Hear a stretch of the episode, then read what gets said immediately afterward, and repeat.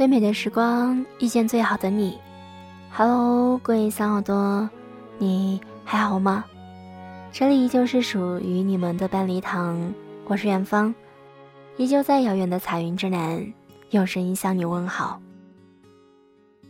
今天远方和你分享的态度来自莱昂，不是人生太难，是你还不够努力。前两天翻微信，发现一位消失了很久的女朋友，突然发了一条朋友圈。那是一张雅思的成绩单，上面写着总分八点零。我赶紧私信恭喜他，之前还想问问你怎么不发朋友圈了，没想到是努力学习去了。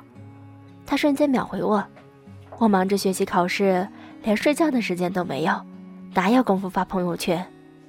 听到这句话，我很感慨。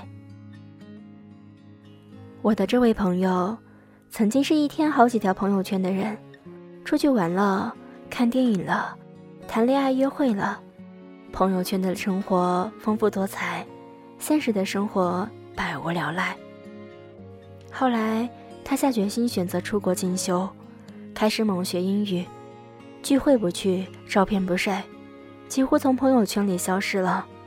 再一次出现的时候，就是这张八点零的雅思成绩单，和一张年初飞往洛杉矶的机票。想起之前看过一篇文章，上面写着，突然消失在朋友圈的人，八成都是找到了新的奋斗方向，下定决心为之努力奋斗的人。我深以为然。在你不知道的时候，真正厉害的人。都在悄悄努力变优秀。大贝二零一八年上半年过得堪称惨绝人寰。刚刚入职不久的网络公司，因为业绩下滑，出现大规模裁员。他所在的部门首当其冲，前一秒还在做部门 PPT，下一秒就被通知剪铺盖走人。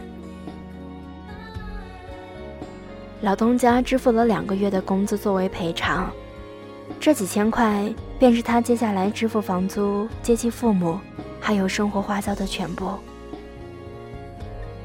他拿着仅剩的这笔钱，站在北京最繁华的西单，放眼望去，四周全是兴高采烈和眉飞色舞的人。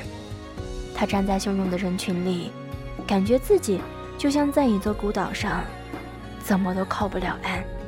他一遍一遍地问自己：“我接下来该怎么办？”那时候，周围的朋友都替他着急担心，生怕他挺不过这个坎儿。反倒是他，先是好好的给自己放了一个假，然后一边准备一边找工作，整个人都慢了下来。跨年聚会再见到他的时候，他不仅如愿的通过了考试，还顺利找到了更好的工作。我问他，那段时间你到底是怎么熬过来的？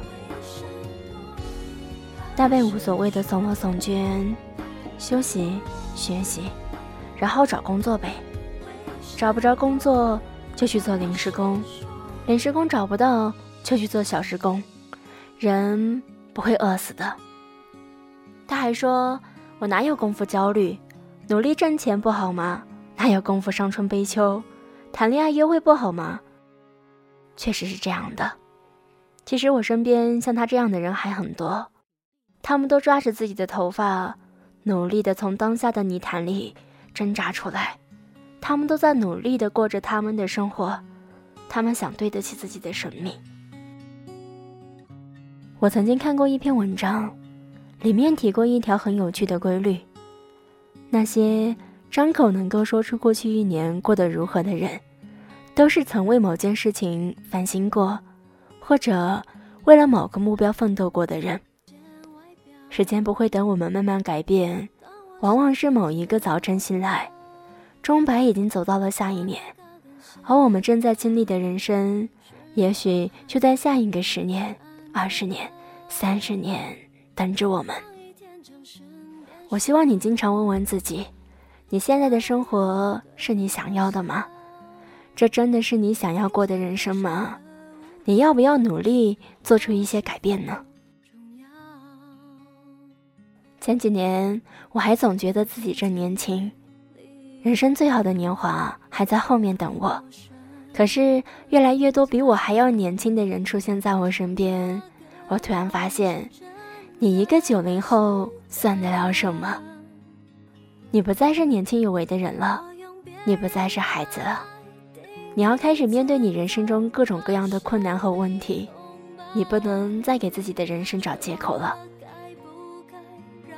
时间不等人，我们要学着去追赶时间。等到明年的这个时候，我希望我们都可以骄傲地跟自己总结过去的一年。即使你错过、失败过、跌倒过，都希望你能够坦然地跟自己说：“我认真地活过了这一年。”希望等到几十年后，我们都可以理直气壮地对自己说：“岁月未曾饶过我，而我。”也未曾饶过岁月。这一年也快要结束了，希望即将到来的新的一年能给你带来满满的勇气。新的一年里，我们都可以变得越来越好好了。感谢收听，再见。那个我是真。